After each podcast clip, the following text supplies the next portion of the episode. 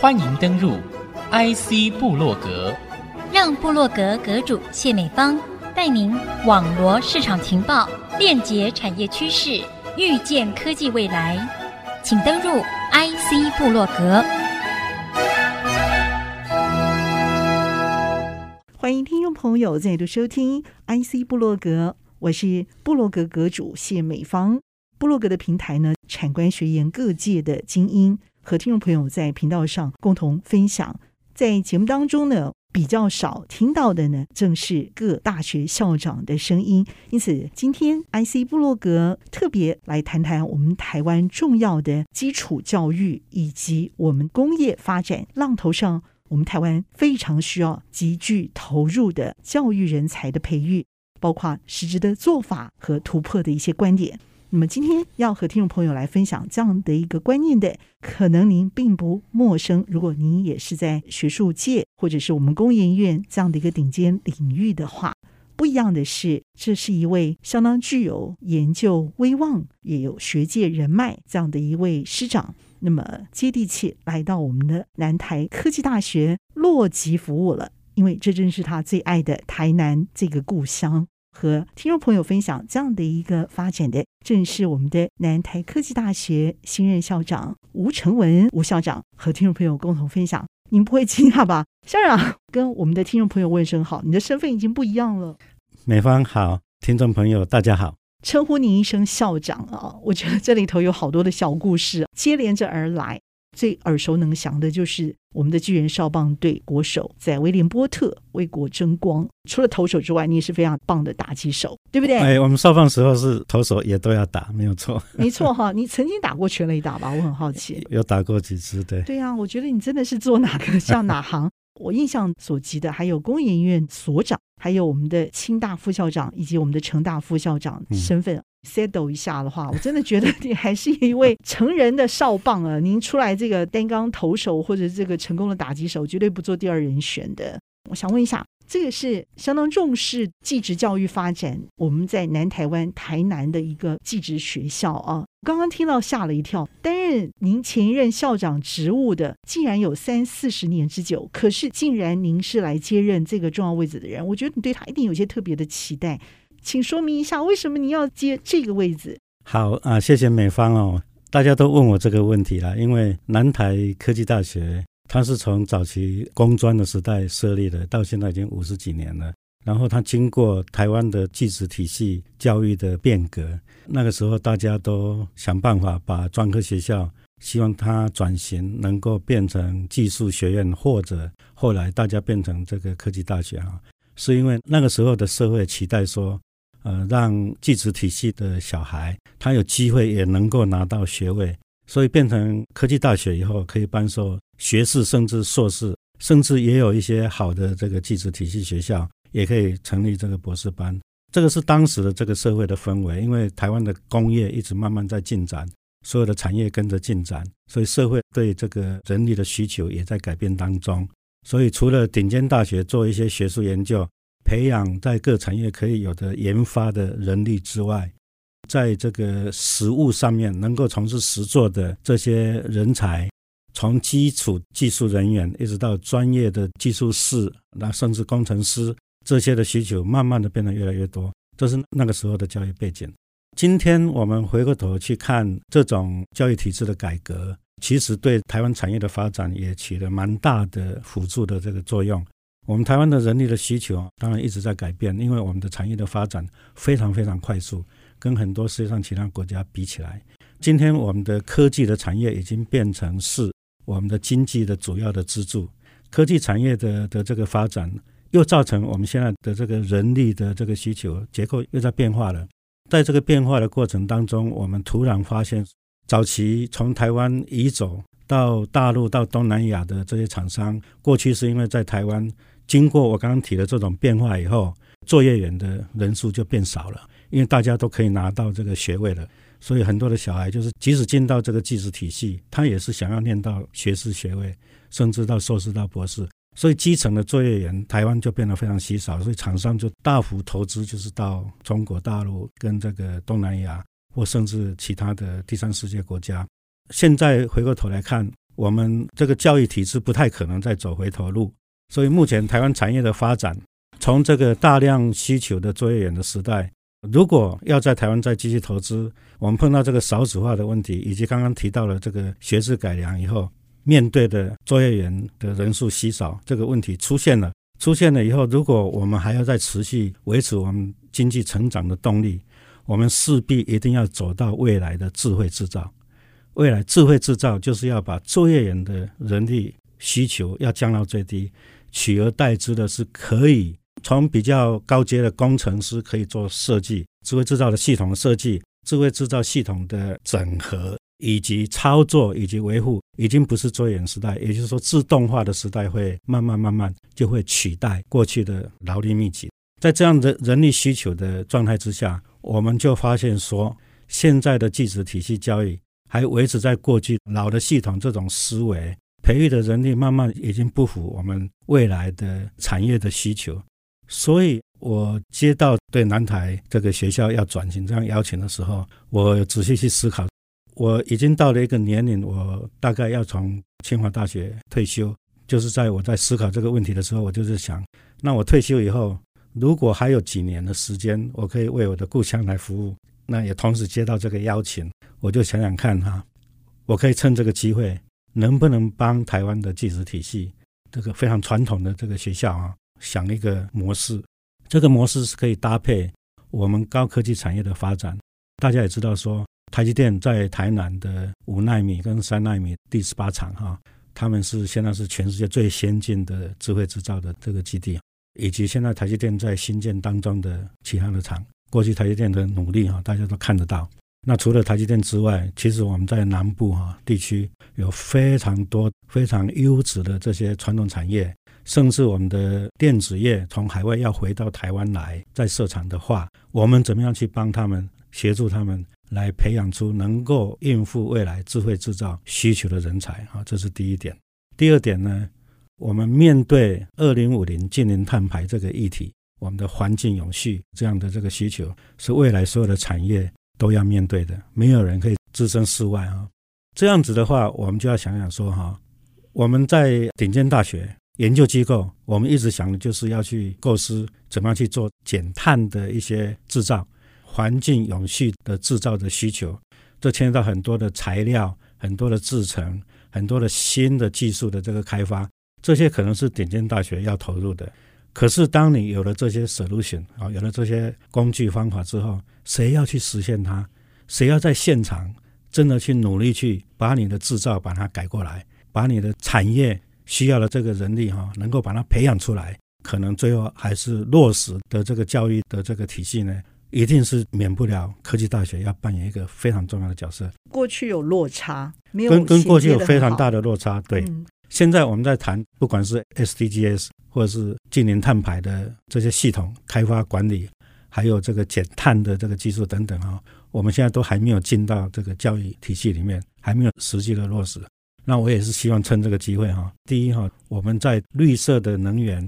将来的这个微电网、智慧电网。在这个电力电子，在电动车充电的网络，整个这个基础建设等等，它所需要的非常庞大的技术的人力，这个也是我们现在需要去关注的。所以，我从清华大学退休，离开了对顶尖科技产业的这种研发跟人才教育的岗位，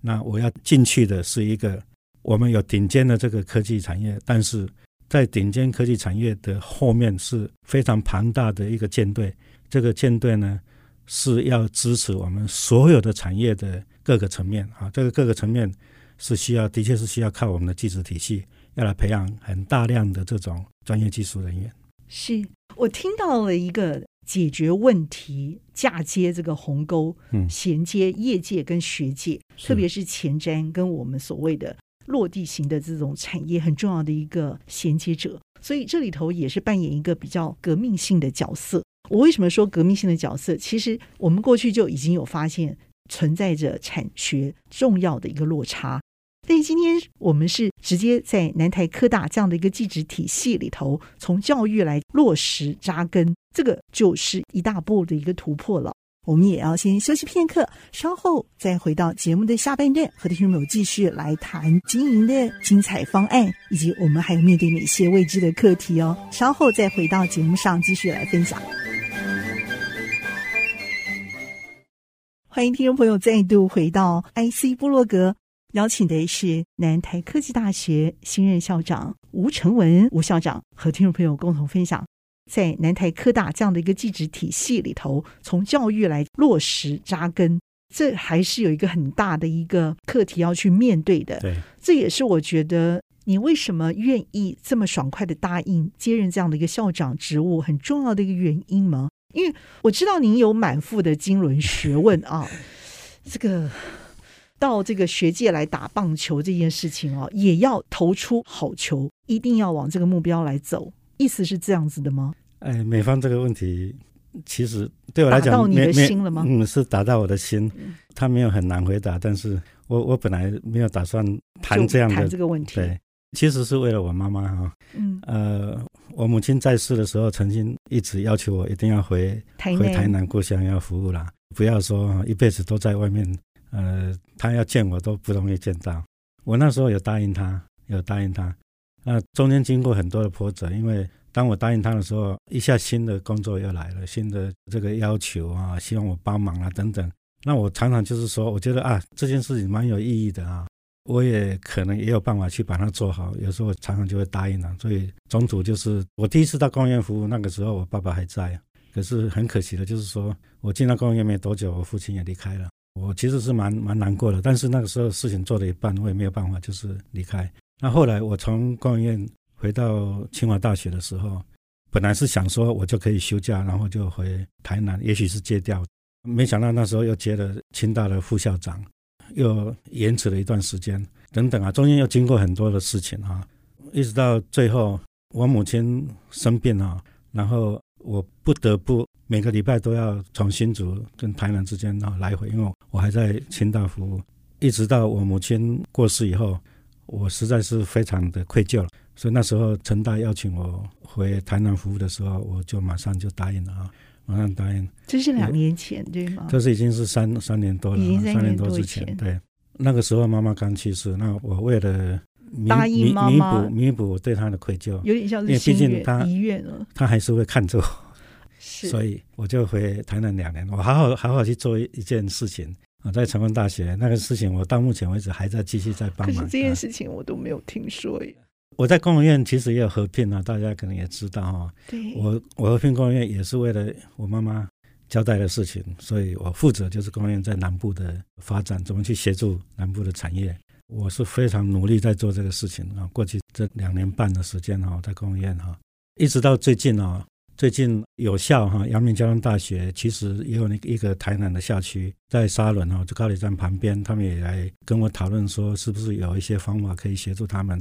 我正好因为可以在清华大学的服务三十五年，可以退休啊，那我就利用这个机会，就好好思考一下，如果我接受南台董事会的邀请，主持这个学校的话，我就好好利用我已经建立起来的网络。我可以同时协助阳明交通大学，可以同时协助成大，同时协助南部的产业，来培养一些人才，来建构一个在高教体系从技职的领域，跟顶尖大学，像阳明交通大学跟成大都是顶尖大学，那他们在这个高阶的人才的培育上可以扮演很好的角色。但是高阶人才不能够支撑一个社会，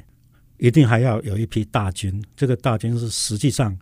美方讲的落地，能够把系统把它实现出来，能够把系统维护得很好，能够把系统建构出它的这个效益哈，让这个良率提升，让这个产能提升，让这个环境能够同时受到保护，这是要实质的这个实战的人力，这个是技术体系要培养的人才。如果这个体系我们可以把它建构起来，将来我们整个教育啊，台湾的这个教育，包含顶尖大学。一般型的大学，一直到我们的技职的科技大学，哈，能够同时扮演好它的角色。我们即使在少子化的时代，我们利用这个科技，还是可以把我们的社会对人力的需求，以及对这个产业经济的维持啊，甚至能够更进一步发展，都可以扮演扮演更好的角色。这个让人会对教育工作的这个期待啊，嗯、会有更有温度的观点来看这件事情。我又觉得说工作很重要，但是有家人亲友的这些价值加进来的时候，会更重要啊！你知道，我本来想说要问一些比较轻松的事情，或者让你比较。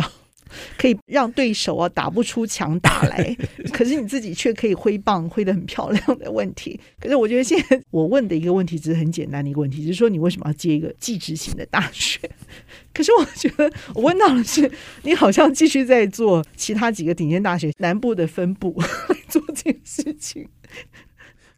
美华，你其实讲这个事情啊，我自己也是在想，可是我不会把南台哈。把它想象成就就像顶尖大学，我其实没有，可是我是的确是要把南台把它连接到顶尖大学，我没有骗你，嗯，我就是真的要做这个事情，所以我其实有已经有在构思一个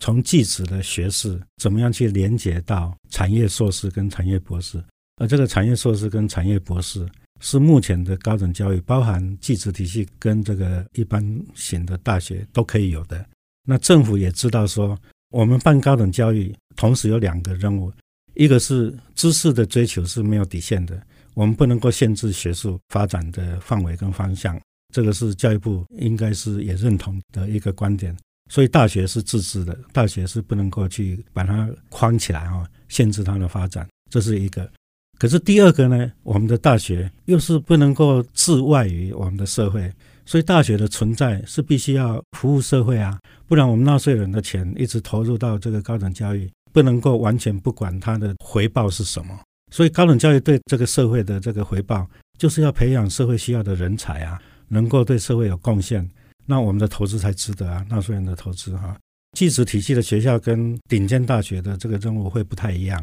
顶尖大学是第一个目的是更重一点，就是你不要限制学术的发展。让大家可以自由的去发挥，它可以创造出也许是一百年以后才会用得到的知识啊啊！不然为什么要去探索太空呢？哈，呃，或者说纯粹不考虑这个就业，纯粹的文学艺术，